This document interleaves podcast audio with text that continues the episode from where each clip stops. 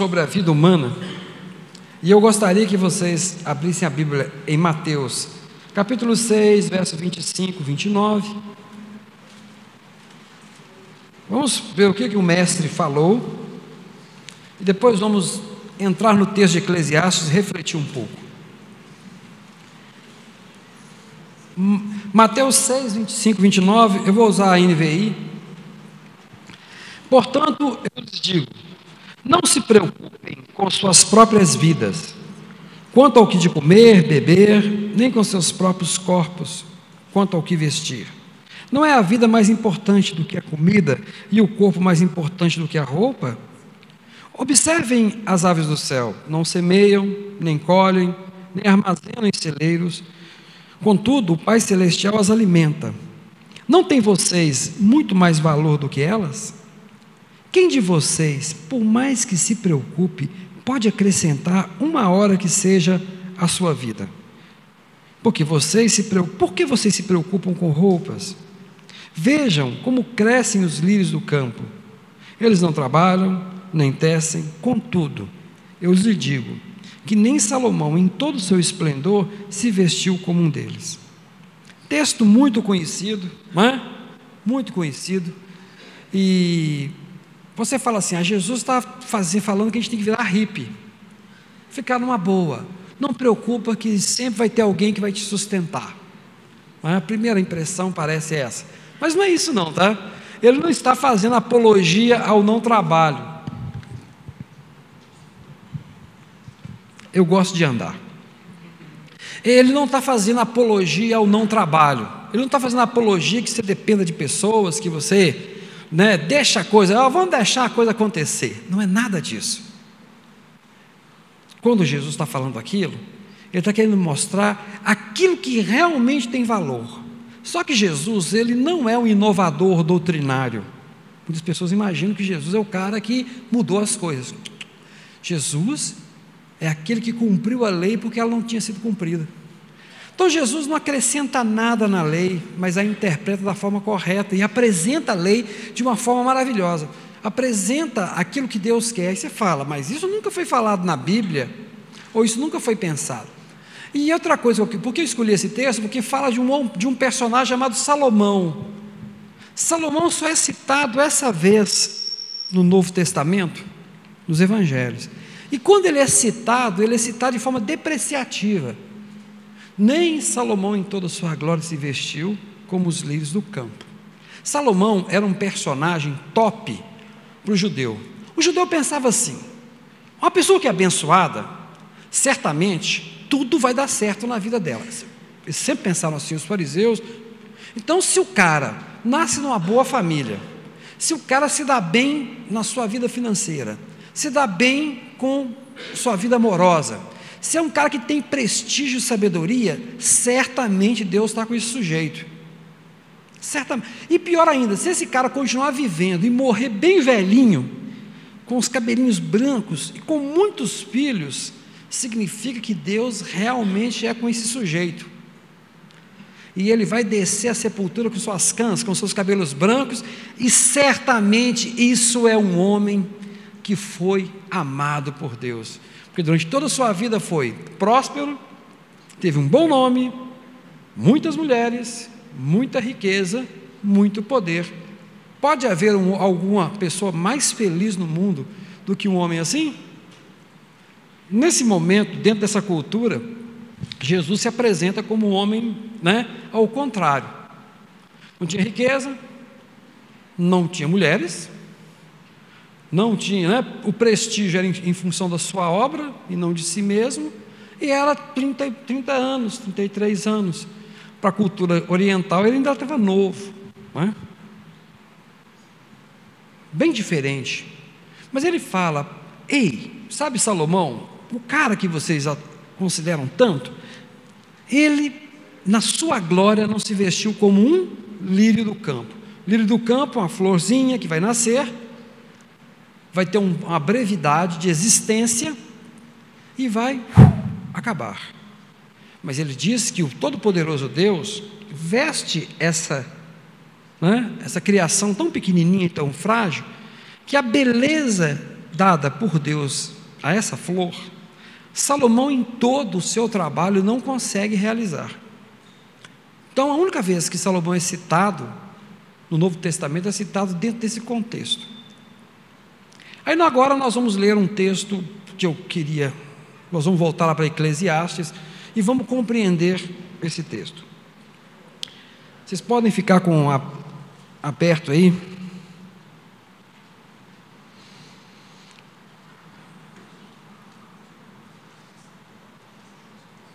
Capítulo 4. Fiquem abertos no capítulo 4, nós vamos ler algumas passagens. Eu quero contar a história de Salomão e contar a história desse, desse texto de Eclesiastes, que é um contraponto. Salomão é um sujeito que, se você vê, ele era um cara de sorte. Nasceu na família real, não tinha direito ao trono, porque ele, o, ele não era o primogênito da casa. Né?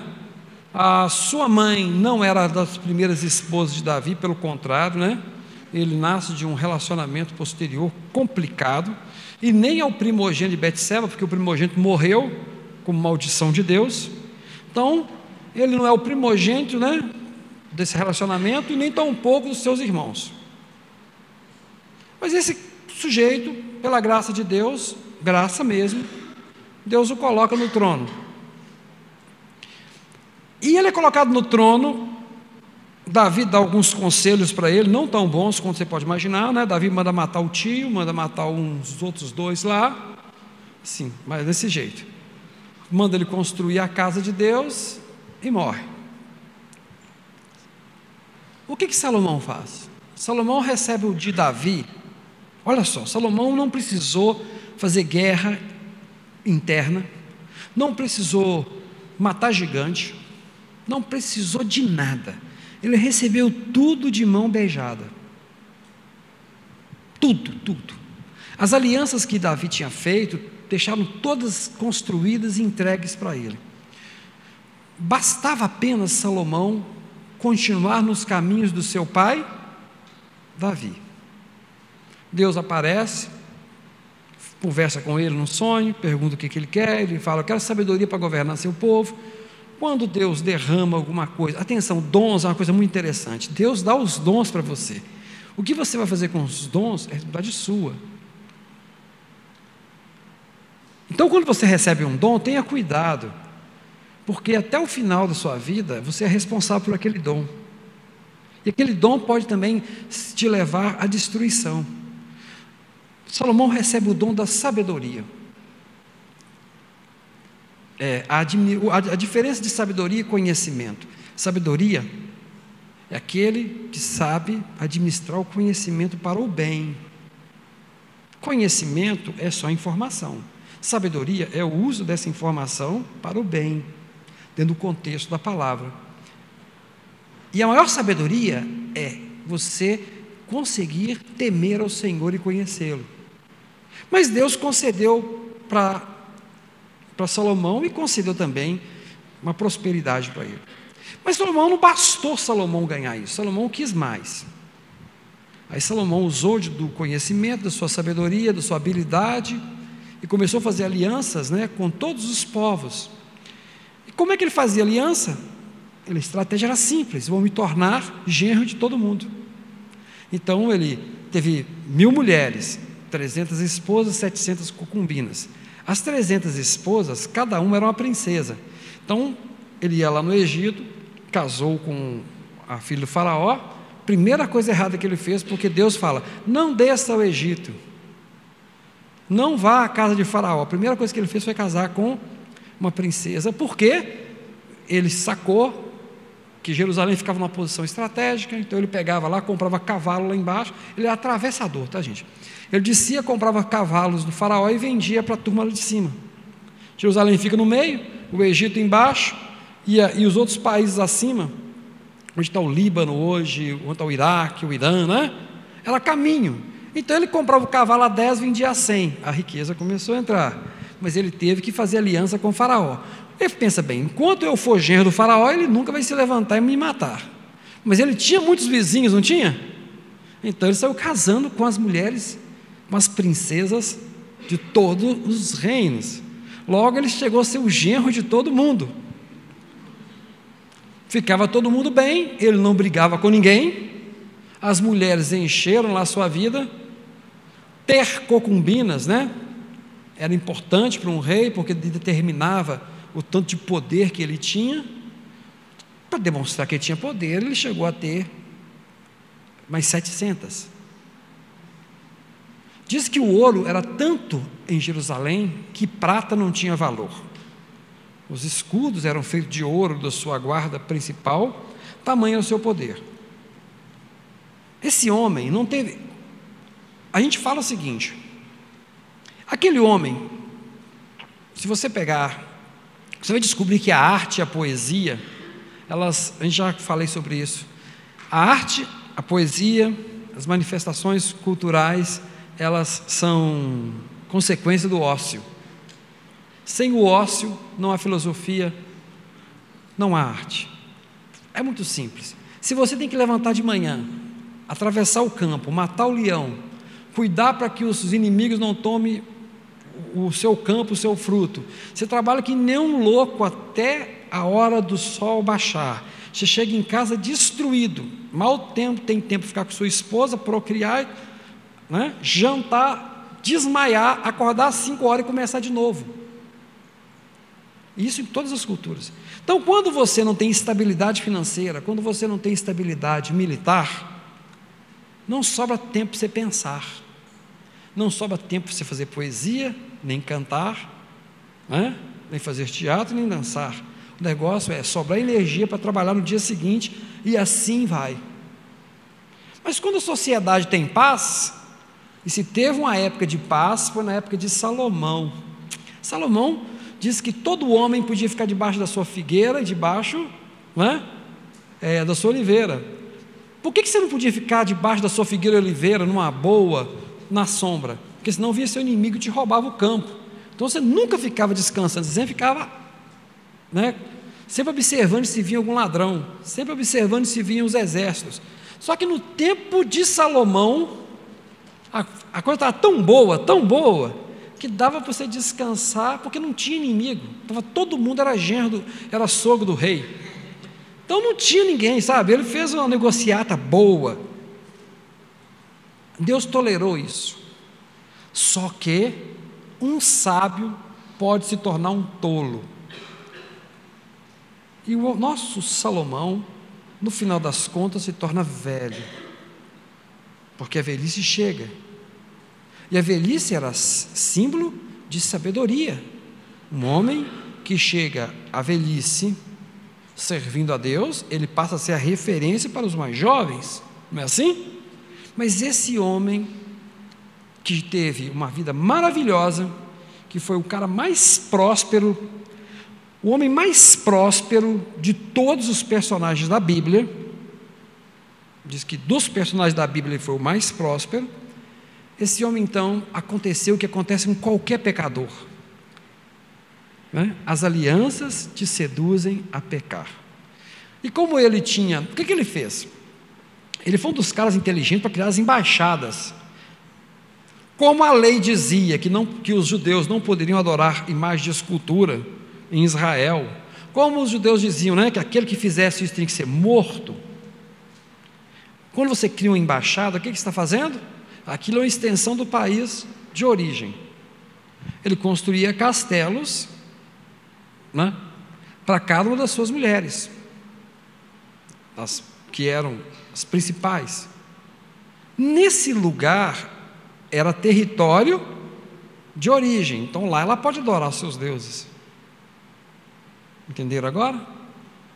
Em, em Israel não se adorava, só adorava Yahvé. Mas dentro desses lugares que pertenciam a essas mulheres, elas adoravam os seus diversos deuses. Como ele fez casamento com todo mundo, né? Estava tudo lá, começando, pronto para destruir. Ou seja, ele, o rei Salomão preparou o ambiente para a destruição de Jerusalém, que aconteceria 400 anos depois. E essas mulheres, né, foram, elas persistiam, que a mulher é né, determinada quando quer alguma coisa do homem, e não era uma, eram mil. Então, esse, não há sabedoria no mundo capaz de resistir a uma mulher, quanto mais mil. E essas mil mulheres fizeram o serviço, conseguiram convencer o homem mais inteligente entre todos os judeus, né? até o dia que Cristo pôs o pé, porque aqui está aquele que é maior do que Salomão. Até esse dia, até o dia que Jesus veio, ele foi considerado o homem mais inteligente, mais sábio, mais abençoado por Deus, segundo a ótica deles. E essas mulheres fizeram o serviço e convenceu esse homem tão inteligente, tão preparado, tão vencedor, a descumprir o primeiro mandamento. Não terás outro Deus, né? Não curvará diante de imagem de escultura. Simples assim. Ele construiu a sua destruição. É a trajetória do sábio para o tolo. E livro de Eclesiastes, alguns, grande maioria das pessoas imaginam que Salomão escreveu esse livro, mas muitos é, não concordam, porque se Salomão tivesse escrevido Eclesiastes, ele não teria caído na conversa das suas esposas. Porque o cara que escreve esse livro é um sujeito que está bem ciente das coisas. Apesar do texto parecer falar que é Salomão, muitos acreditam que esse livro já foi escrito bem lá na frente, na época do, do depois é, da Babilônia, depois que os judeus foram levados para a Babilônia e estavam retornando, e escrito por alguém que atribuiu a Salomão. E o, o interessante, por que, que muitos acreditam nisso? Eu também acredito. É porque o personagem descrito no livro, no Eclesiastes, é um contraponto a Salomão, a tudo que ele fez. Tudo que Salomão foi na sua vida, o Eclesiastes desconstrói. Alguns não, é impossível. Se Salomão realmente, ah não, isso foi na velhice, ele já estava já abatido e no finalzinho da vida ele escreve. A maioria dos alguns comentaristas vão falar isso, mas existe outro grupo que não acredita nisso de forma alguma, que quando você lê esse texto, quando você lê esse texto mesmo, você percebe, o cara que escreveu isso aqui tinha muita consciência da vida e da existência humana. O que tem a ver isso com o culto de jovens aqui do Happy Hour? Tudo. Porque nós, os jovens, né, e eu já estou saindo dessa fase já há um tempo, né, a gente é cheio de sonhos, projetos, expectativas, e acha: o que falta para me fazer feliz é quando eu tiver atingido tal curso, quando eu tiver em tal emprego, quando eu tiver tal empresa, tal bem, tal mulher, tal homem. Se tem um sujeito que conseguiu tudo o que você pensa mil vezes mais, esse homem se chama Salomão. O final da vida dele não foi bom, não, cara. Não foi bom. Não foi bom. Jesus vai falar depois. A rainha de Sabá saiu para ouvir a sabedoria de Salomão. Está aqui quem é maior que Salomão. Sempre, as duas, essas vezes que é citado no discurso, Jesus se apresenta como: Eu sou o modelo de homem a ser seguido. Se existe um homem bem sucedido diante de Deus, sou eu. E esse homem termina na cruz. Salomão termina em glória. Vai para os seus pais pecando contra Deus e abre uma ferida em Israel, que vai se concluir depois de 400 anos com a destruição daquele povo, com o exílio. Esse homem próspero que conseguiu tudo, o que ele deixou de herança foi a raiz da idolatria cravada no Israel. Ponto que muito depois, Jesus, Deus se faz homem e se diz: aqui está o modelo, aqui está o tipo de homem que você tem que seguir. Eu, hã? aqui está quem é maior do que Salomão, quem tem mais sabedoria. Quando você lê o livro de Eclesiastes a primeira vez, se você lê, se tem um livro que pode ser mexido para falar, para ensinar heresia, é esse livro. Se você pegar aqui um livro e sair sorteando nele, você faz cada bobagem. Se você ler a pedaços desse livro, não tem livro mais fácil de se mal ler do que o Eclesiastes. Então, o segredo para se ler Eclesiastes, eu aconselho vocês lerem, leia de uma vezada só, né? Uma, pega do início, são 12 capítulos, vai de, do início ao fim. A parte mais importante é o final.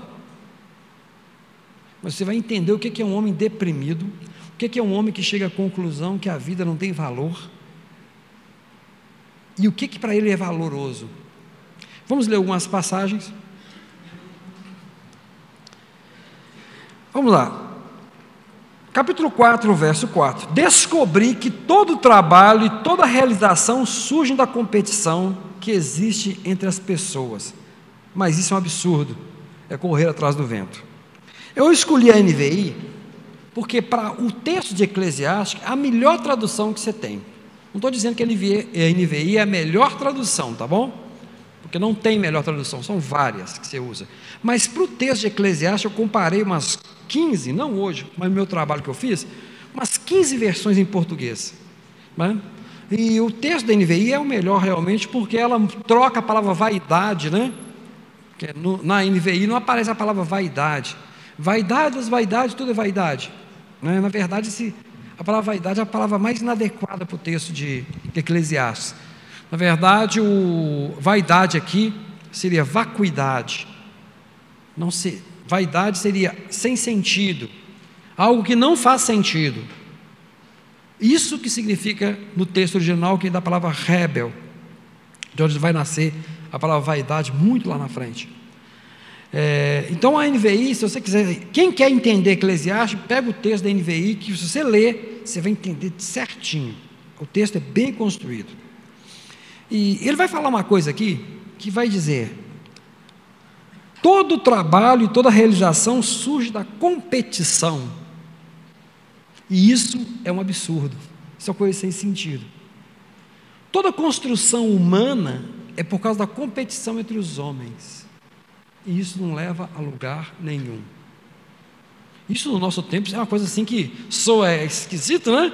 Nós que vivemos no mundo competitivo, nós que temos que ter 20, ser 24 por 7, 100%, de aprovação, você tem que chegar lá, você tem que ser o melhor, pá, aquela coisa toda. De repente, esse moço conclui o seguinte: toda competição, tudo que todo o seu trabalho, no final das contas, você está querendo aparecer para os outros. Grande parte do seu porque você quer tirar onda com o seu colega. Se você parar para ver o que você precisa de verdade, as suas necessidades caem, os seus gastos caem, você tem mais tempo para aproveitar o que você faz na vida. Isso para o cara mais rico do mundo é algo incompatível. O sujeito conseguiu tudo na vida, vai escrever isso? É um absurdo você ficar disputando. Aí quando você vai lá para o capítulo 4, 13, 15, estou no 4 ainda, ele diz: Melhor é um jovem pobre e sábio do que um rei idoso e tolo, que não mais aceita a repreensão. O jovem pode ter saído da prisão e chegado ao trono ou pode ter nascido pobre no país daquele rei. Percebi que ainda assim o povo que vivia debaixo do sol seguia o jovem sucessor do rei. Isso é uma passagem clara que quem escreveu aqui estava falando de Salomão e de Jeroboão. Jeroboão é um jovem pobre, que Deus dá dez tribos que vão de Salomão para ele, e no final das contas Salomão quer matar esse jovem, que vai ser seu sucessor, que era seu servo, e era jovem e o povo segue. Ele descobre, né? Que o povo vai segui-lo. E ele acha isso estranho. Como é que pode largar um sábio e seguir um jovem? Como que o povo faz isso? Isso é estranho, isso não faz sentido para mim. Não faz sentido para mim eu ser um cara tão bem sucedido e depois ser abandonado por um jovem e as pessoas o seguirem. O escritor de Eclesiastes vai mostrando como que a vida é um negócio sem lógica. Já viu aquele capítulo 3 de Eclesiastes que as pessoas adoram distorcer o texto? Há tempo para colher, há tempo para plantar, há tempo para juntar, há tempo de paz, há tempo de guerra, não é? Há tempo para tudo. Como a palavra de Deus ensinasse que há tempo para tudo. Não, você está no tempo de Deus. Você está sofrendo, mas daqui a pouquinho você está melhor. Não é isso. O texto quer dizer o seguinte: a vida do ser humano é um pêndulo. Ora está no estado, ora está no outro. Ora está no estado, ora está no outro. Ou coisa sem sentido, ou coisa sem graça essa vida. Mas Deus é contínuo. O ser humano é alto e baixo, alto e baixo. E a reflexão dele fala: pense a vida da gente. Ora você está no estado ótimo, e ora você está no estado ruim. Volta para o estado ótimo. Que sentido tem a vida, cara? Esse homem não conhecia Jesus porque não tinha se manifestado. E a angústia começou a tomar conta do seu coração. Ei, a graça perde rápido. Vem cá. Vocês já pensaram, todos vocês já quiseram comprar alguma coisa na vida. E todo mundo juntou um pouquinho de dinheiro ou teve aquela oportunidade, qualquer coisa que seja. Você já imaginou, você já sabe quando chega o objeto no, do Mercado Livre? Sabe, vamos pensar, você comprou, está aquela ansiedade, chegou o objeto. Aí você abre a caixa, uma sensação gostosa. Você tira da embalagem, o cheiro. Eu quando comprei meu primeiro violão, cara, o cheiro do violão, um tonante tinha 12 anos. Acho que ninguém sabe nem o que é isso mais. Tonante, olha você viu não. Quando eu peguei o tonante, cara, preto assim, sabe? Cinza, preto, o cheiro da madeira, até hoje aquele cheiro está na minha cabeça. Passado um tempo, o carro novo, mas passado um tempo, aquele violão, o cheiro dele, aquela sensação, passa. Como que eu. Ai, se eu pudesse manter aquela sensação até o final. É assim que a droga funciona. É a mesma coisa. E tem gente que aquilo, aquilo é tão necessário para a vida dele que ele começa a comprar desesperadamente só para ter aquela sensação. Quem vicia em comprar Mercado Livre? O bom é ficar esperando, está chegando, chegou, pegou, pá, que legal. É aquela sensação, eu quero de novo, compro de novo para sentir de novo que chegou alguma coisa. Já viu isso? Aqui, ó, ao pêndulo.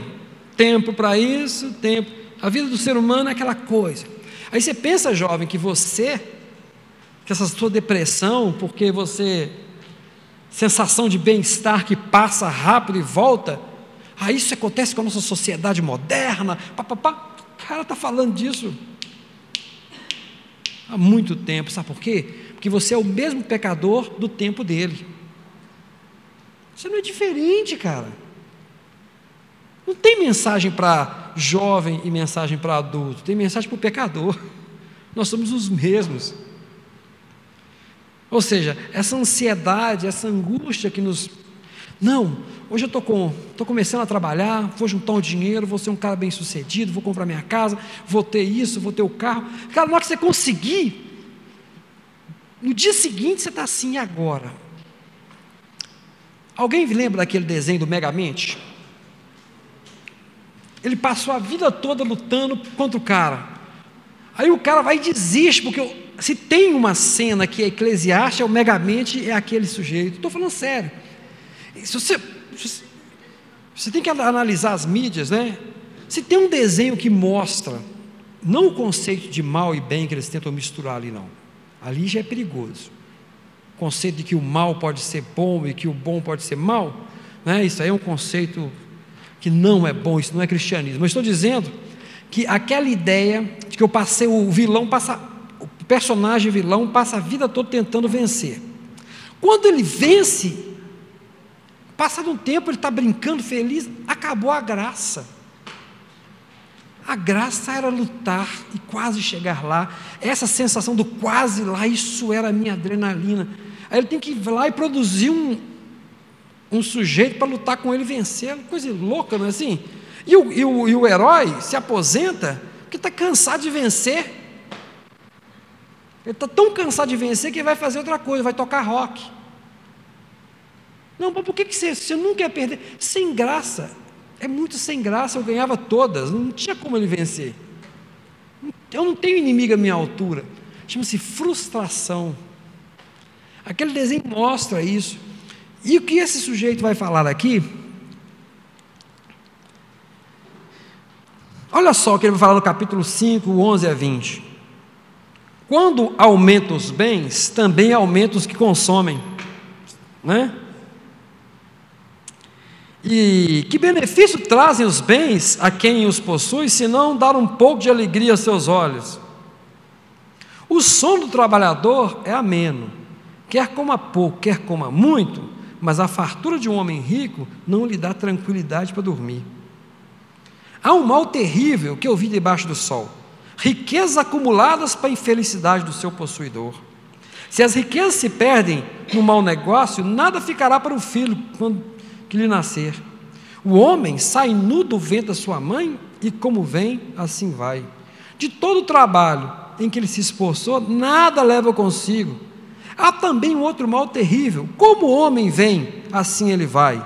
O que obtém de todo o seu esforço em busca do vento? Passa toda a vida nas trevas, com a grande frustração, doença, amargura. Assim descobri que o melhor é o que vale a pena é comer, beber, desfrutar o resultado de todo o esforço que se faz debaixo do sol durante os poucos dias de vida que Deus dá ao homem, pois essa é a sua recompensa. E quando Deus concede riquezas e bens a alguém e o capacita a desfrutá-los, a aceitar a sua sorte e a ser feliz em seu trabalho, isso é um presente de Deus. Raramente essa pessoa reflete no fato que sua vida é curta, porque Deus mantém-o ocupado com a alegria do coração. Isso não é a palavra de um rei que termina a vida adorando deuses estranhos, não. Mas isso é a palavra de alguém que reflete sobre a vida de Salomão como um personagem.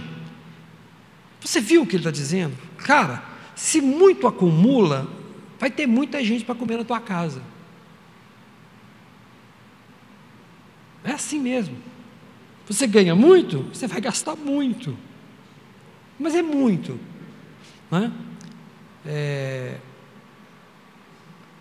Quando você olha a mídia atual, por exemplo, no, os jovens são muito influenciados pelo que está acontecendo dentro da mídia, né? E quando você vê a mídia, você vê os, os seus heróis, os personagens, você fala assim, mas por que, que esse cara vai para as drogas? É falta de Jesus. Ele nem sabe que é preciso de Jesus, tá bom? Sabe o que ele está sentindo falta? De desafio. Porque no conceito dele chegou num ponto que ganhou tudo. Se o conceito daquela pessoa é ter dinheiro e ela tem muito, e ela fala assim, cara, eu tenho muito, o que está faltando? Adquire mais. Não, mas não. Aquela, aquele negócio do cheirinho do violão, né? Não está aparecendo de novo. Aquela alegria do carro novo, está acabando, velho. O que, que eu vou fazer? O que, que eu vou comprar? Ele vai. Só que chega uma hora que fala, não, nada que comprar, não. O que eu gosto mesmo é de namorar. Aí ele olha a menina, mas o poder aquisitivo, tudo que ele influencia, tudo que ele é, influencia aquela pessoa, se aproxima dele, ele aproxima da pessoa e consegue. Aí depois ele consegue outra, consegue outra, ele descobre que ele vai conseguir qualquer uma. Se não aparecer ninguém que, ele, que, que não o queira, ele vai enlouquecer. E quando ele descobre que ele consegue tudo, aí vem a frustração. Aí quando ele consegue tudo, vem a depravação. Ele vai fazer de tudo que você puder imaginar para ele sentir de novo aquela coisa gostosa. Quando a gente fala de drogas, não é? Não, mas eu não sou viciado. Não, você não é viciado quimicamente, mas nós somos viciados no prazer, sim. Nós somos viciados em ter resultado positivo, sim. Nós somos viciados em ser elogiados. Nós somos viciados né, em, destacarmos. Nós somos viciados em sermos felizes. E a proposta de Jesus que eu li no início, qual que era? Não se preocupem. Não se preocupem. Vocês não estão entendendo que essa sensação incrível, esse vazio incrível, só pode ser preenchido quando você está confiando nele. Se a sua confiança for depositada nesses sonhos, você vai se decepcionar. O Eclesiastes é uma reflexão profunda de onde você pode chegar enquanto ser humano, enquanto projeto pessoal. E qual é o buraco que te espera se terminar só ali? A coisa mais importante que Salomão fez foi o templo. Em momento algum é citado no livro de Eclesiastes. Em momento algum. Ele fala de tudo.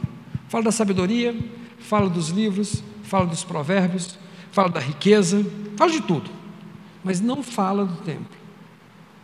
Por três vezes ele vai falar assim, ó,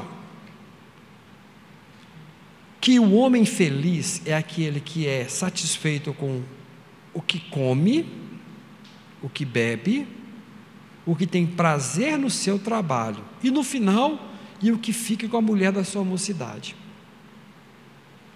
Ele vai no último ponto colocar isso. O rei Salomão tinha tudo o que ele queria para comer. Não faltava o melhor vinho na sua mesa.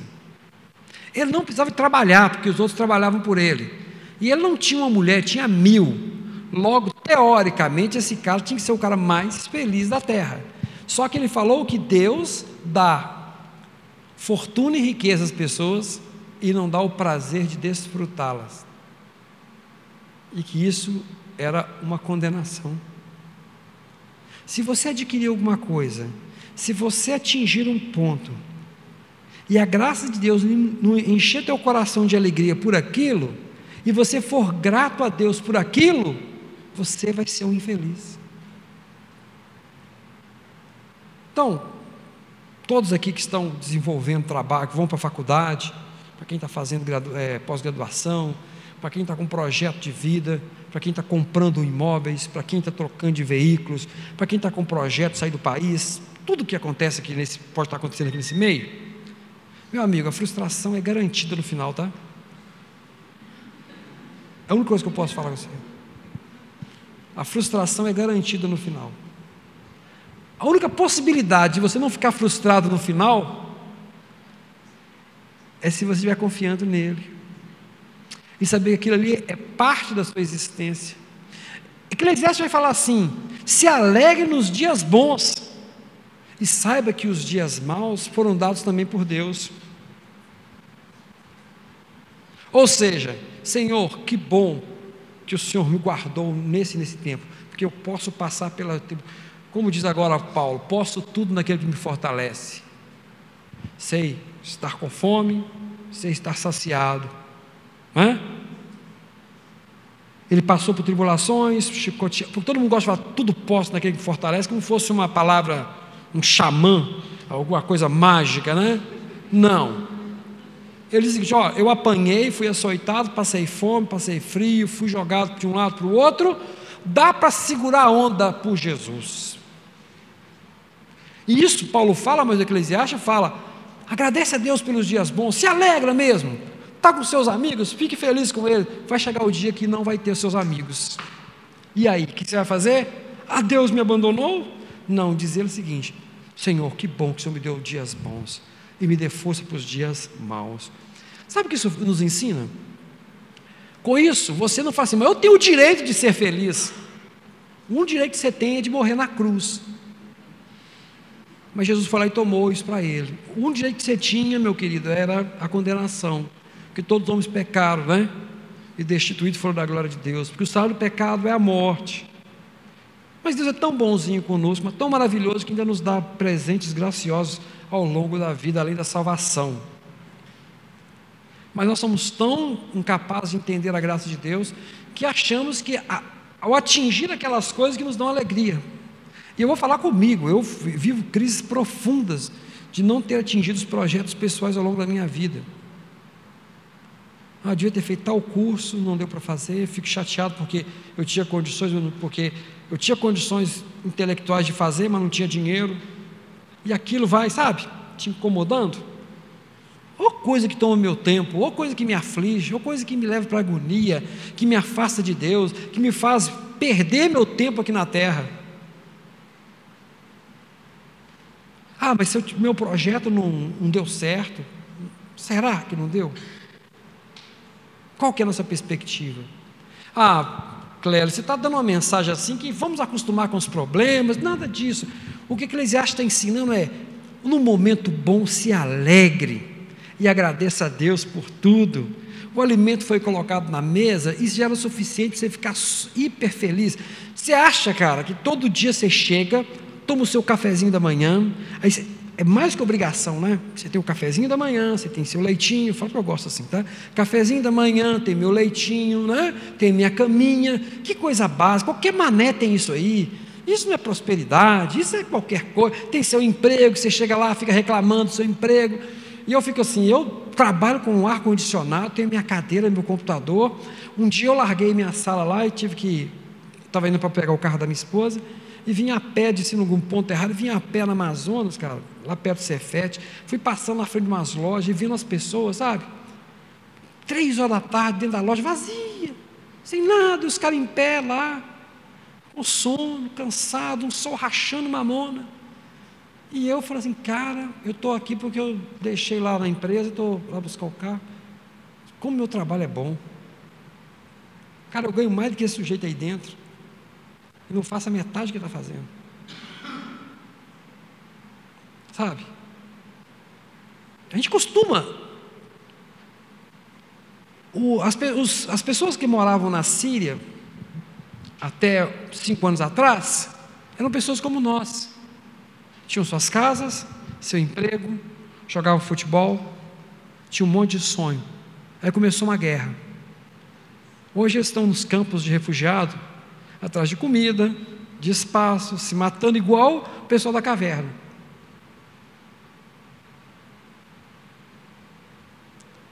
E a, talvez a, o maior desejo dele é poder ter de novo a mesa para tomar o café, poder ter o café, né? poder ter um espacinho dele fechar a porta e entrar para a casa dele, minha família. Coisas que a gente tem, que Deus nos dá e que nós pouco ligamos e achamos que é mais que obrigação de Deus e da vida, porque eu trabalhei para caramba. Né? Eu trabalhei muito. Então você acha que é seu por direito. Então, queridos, o que eu posso dizer? Tenham bons projetos, bons sonhos. Quando chegar, aproveite. Uma coisa que Jesus vai falar um pouco à frente é sobre aquele homem que tinha celeiros, e estavam cheios os celeiros. E quando ele viu que os celeiros estavam cheios, falou assim: Ó oh, minha alma, pode ficar tranquila que eu vou dar um jeito. Eu vou derrubar os celeiros que estão cheios, vou construir outros maiores, porque aí certamente, certamente, você vai ficar feliz. E ele, aí vem a palavra: Ó oh, louco, hoje pedirão a tua alma, o que, que você tem? Problema não era o celeiro cheio, é porque ele queria quebrar o celeiro e ter maiores. O problema não é você fazer um projeto para comprar um veículo para você, um apartamento, né, uma faculdade para o exterior, uma viagem. O problema é chegar nisso e você não usufruir e pensar no próximo. Viu a sensação? Comprei isso aqui, mas vou, ó, o projeto comprar outro melhor ainda. Cara, não deu, você nem está usufruindo do negócio. O cara acabou de construir uma casa, em vez de viver nela, chamar os amigos, se alegrar e agradecer a Deus, já está pensando em comprar outro para investimento. E o cara vai passando a vida toda, é assim, e nunca para para ficar com os filhos, para se alegrar, para tomar seu café com um amigo. Esse é o problema. O problema não é ter, o problema é você querer ter de novo para ter aquela sensação de, do, sabe? Aquela sensaçãozinha do Mercado Livre. Não sei se todos já tiveram. E é boa, né? Chegar o negócio, abrir a caixa. Fala a verdade, não é prazeroso aquele negócio? É viciante. Então, na época eu comprei um monte de coisas que tinham que chegar demoraram a chegar. A gente falou assim: ó, cada semana chegava um, oh, coisa boa. Né? O prazer ficou um tempo bom. Mas depois passa. Depois passa. E quando você sentir isso na sua vida, reflete um pouco, pega o livro de Eclesiastes. Ele é tão ele é um livro que não conhece Jesus, então ele chega a falar o seguinte, olha, coisa absurda do tipo. O fim de um animal e o fim de um homem é o mesmo. Eles vão para a cova do mesmo jeito. E na hora que você morre, não tem mais nada depois. Nem cântico, nem louvor, nada, nada. É o fim. Que graça tem? Que diferença faz ser homem ou ser animal? Chega nesse ponto de, de, de depressão o sujeito. Quando você não tem esperança em Jesus, leia Eclesiastes, imagina que é um homem sem esperança, que ele não, teve, ele não tem contato com o Cristo. Mas no capítulo 12 ele vai dizer que, de tudo que eu vi na vida, eu só tenho um conselho para dar. Ele vai dizer: Agora que já se ouviu tudo, aqui está a conclusão. Tema a Deus, guarde seus mandamentos, pois é o essencial para o homem. O essencial para o homem. No final das contas, você pode ter uma vida do jeito que você quiser, mas o que importa é que no final você tenha temido a Deus e guardado os seus mandamentos. A única coisa que sobra da vida humana é seu relacionamento com Deus. Não é problema você ter as coisas, não é problema você ter projetos, não é problema você ter relacionamentos. Só que no, se o fim da sua vida é só isso, você é um miserável e a depressão vai chegar no final batendo na porta. Mas se no final de todas as coisas, aquilo faz parte do seu processo de vida com Deus, você é o agraciado. Outra coisa, se você é feliz pelo que você come, pelo que você bebe, pelo trabalho, nossa empresa, a empresa que eu trabalho, está passando por um momento muito difícil. Né? Em 35 anos, nunca teve demissão lá. Demitiram o pessoal com um salário muito alto. E estão ameaçando demitir. Vai ter demissão agora, a gente sabe, vai ter mais. Pessoas lá com 30 anos de casa. 30 anos na empresa. Né? Eu, eu sou novo, tenho 23. Na mesma empresa. Pessoas assim, profissionais altamente qualificados, doutorado, bem, bem qualificado. Não estou falando de salários bons, e sendo dispensados. Aí alguém fala assim: não, mas eles ganham muito, não vai ter problema. Ô, oh, velho, que isso, o cara viveu a vida inteira aqui dentro, o mundo deles está aqui dentro, e de repente puxa o tapete e acaba. Se só, não é? Peço a Deus que todos eles e todos que né, tenham estrutura para aguentar, porque sua vida chegou nesse ponto. Olha o absurdo do mundo. A pessoa é demitida porque fica mais de 30 anos na empresa e em 30 anos de trabalho o salário dele foi tendo ajustes que ficou tão alto que os caras querem dispensar agora. Vou dispensar o cara porque ele tem um doutorado, dois mestrados, né? fala três idiomas. Por isso que ele vai ser dispensado. Estou falando sério. O critério foi porque são aposentados e continuam trabalhando. Mas só que a pessoa passou a vida inteira lutando por isso para chegar nesse ponto. E o que ele vai ganhar de presente do mundo é o descarte. Isso é para refletir.